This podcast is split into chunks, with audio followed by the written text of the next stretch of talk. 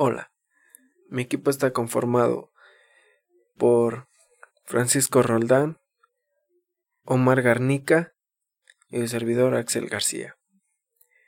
Nosotros les vamos a hablar un poco sobre qué es el momento de una fuerza,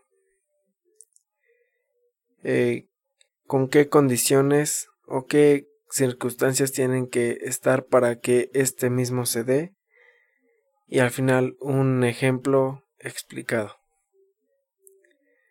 ¿Qué es un momento de una fuerza? Este, este, momento también ha sido nombrado o conocido por otros nombres, como es el torque, el momento dinámico o simplemente como lo conocemos el momento. ¿A qué se refiere esto? Bueno, esta es una magnitud vectorial, la cual tiene una capacidad de alterar la velocidad de giro de un cuerpo. Para hacernos una idea más clara de lo que estamos hablando, eh, es la suma o la resultante de las fuerzas que se le aplican a un cuerpo que estaba en reposo. Estas son las responsables de provocar ese movimiento, ese cambio de velocidad con la que se va a trasladar el cuerpo que estaba en una posición cero. El momento resultante de las fuerzas que sufre un cuerpo es el responsable de los cambios en la velocidad con la que está rota. Buenas noches.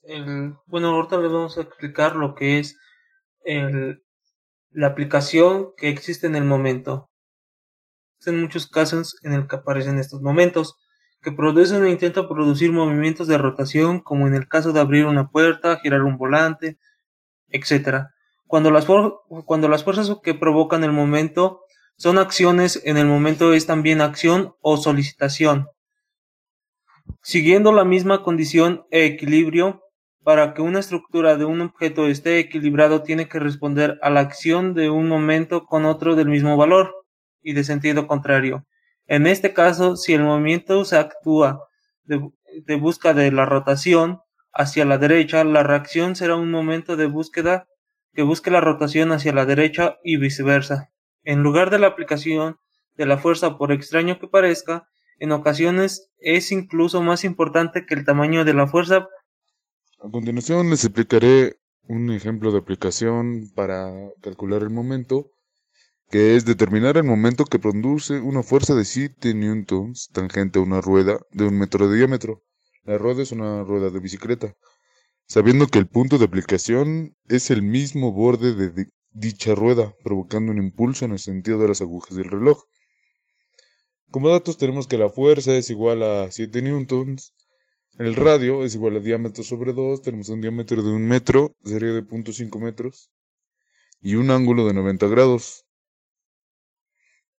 Como fórmula tenemos que el momento es igual a la fuerza multiplicando al radio multiplicando al seno del ángulo.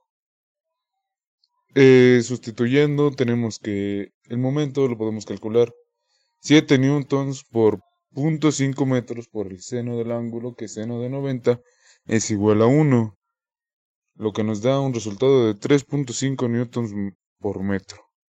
Sin embargo, dado que la fuerza provoca un impulso de giro en el sentido de las agujas del reloj, se le agrega un signo negativo, por lo cual el momento es igual a menos 3.5 newtons por metro.